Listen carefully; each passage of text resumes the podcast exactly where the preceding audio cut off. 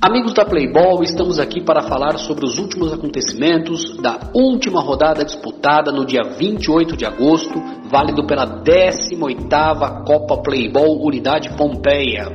Os trabalhos no dia 28 começaram com o jogo do West Ham contra o Goat, válido pela Série C, disputado na quadra G8.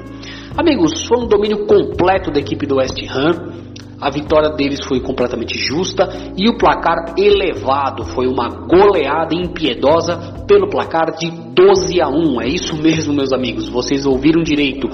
West Ham 12, Goat 1. O jogo foi um domínio completo da equipe do West Ham, que teve com o Bruno o seu grande destaque na partida, que marcou 4 gols, número 8. O West Ham marcou um gol com menos de um minuto aos 6 minutos do primeiro tempo, o jogo já estava 3 a 0 para a equipe do West Ham.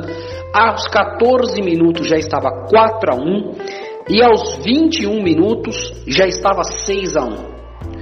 O, o, a equipe do West Ham marcou mais 6 gols no segundo tempo. O Gotti, infelizmente, não viu a cor da bola. E isso também se reflete, amigos, na tabela de classificação. Enquanto o West Ham está lá em cima nas primeiras posições do grupo, já classificado para a próxima fase, a fase dos mata-matas, o Goat está lá embaixo com zero ponto na lanterna do grupo. O Goat precisa rever aí os seus conceitos, a sua equipe para a próxima edição, pois já está eliminado.